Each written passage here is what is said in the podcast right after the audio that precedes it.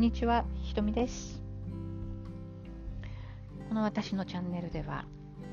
えーいつまで思春期派手な？っていう、えーことでですね、18歳のうちの一人息子の、えーことをちょっと話題にしてお話をしています。18歳なんですけどね、本当は思春期もう終わってるはずなんですよ。ま、人によってそれぞれあるのでしょうが大体16歳ぐらいには終わると言われていてでもまあ青年期ということでまだまだあの脳の発達は終わっていないのでいろいろあります、え前のエピソードを聞いていただけると分かりますがかなりネガティブな、えことも起こったりしていました、えですがとうとう息子は今月18歳になりそして先週の金曜日に卒業式で卒業しました高校を。13年間通った学校だったんですね。だからみんなねキンダガーデンの頃から知っていてもうほんとちっちゃい可愛いねみんなそういう状態のことを知っているその子たちが大きくなって1718歳っていう風になってねあの白のタキシードをしてきて黒のズボンに蝶ネクタイっていう、えーみんな同じ格好をするんですけどね。そういう格好でわーって並んで女の子は白のドレスを着て髪もいろいろこうねそれぞれに、えーセットしてそれで、えー卒業式を迎えたわけです。感慨深いですよねやっぱり。もう特に本当に小さい時から知ってる子たちみんな大きくなってここまで来たんだよなっていうことは本当にあの感慨深い式でした。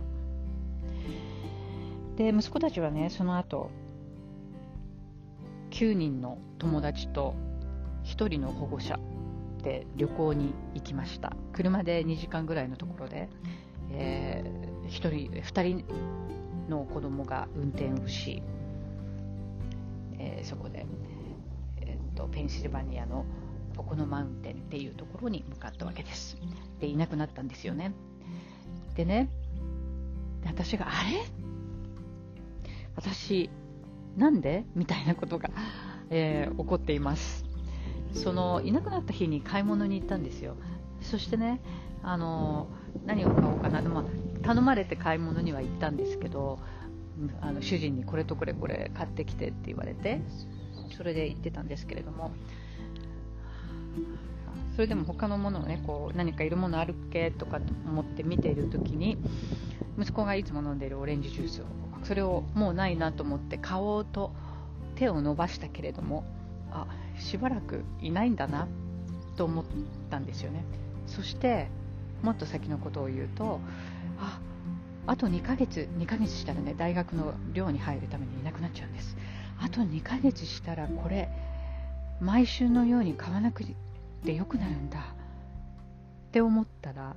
なんかどうって悲しい寂しい思いが押し寄せてきてしまいました。そうだよね。って息子に食べさせるためにじゃあこれ買おうあれ買おうっていつも買ってたものは買わなくてよくなっちゃうんだ。え？ーみたいな。でそこから始まってなんかいろんなことがもうできないんだとかって思うとすごい悲しくなっちゃってで街を、ね、歩いていてもすごい小さな街で1マイル四方しかないようなところなんですね。でそこに学校にみんなその1マイル四方の中の子たちが行くわけなのでもうねあの本当小さい町なのであっち行ってもこっち行ってもね思い出があるわけですよ。息子と学校から歩いて手をつないでねちっちゃい時には手をつないで帰ってきてたなとかねここにはよく行ったよなってなんかそういう思い出が次々に溢れ出てきてしまっていやこれもう辛い。私大丈夫かなってこれこんな思い出がいっぱいあるところにいるともう何か見るたびに悲しくなって寂しくなっちゃうからもうここ引っ越したいって思ったんですよ、ね、なんかね本当に喪失感っ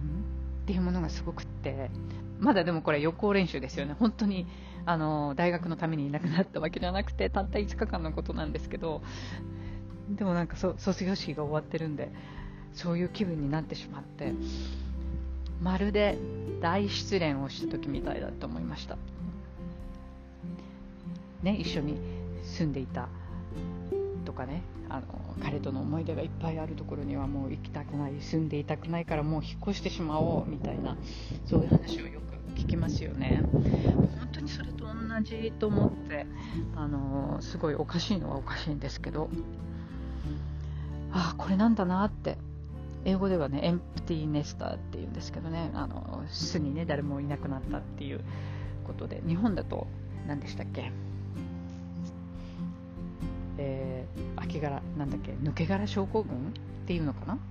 なんかそういう感じのこと言葉だったと思うんですけれども。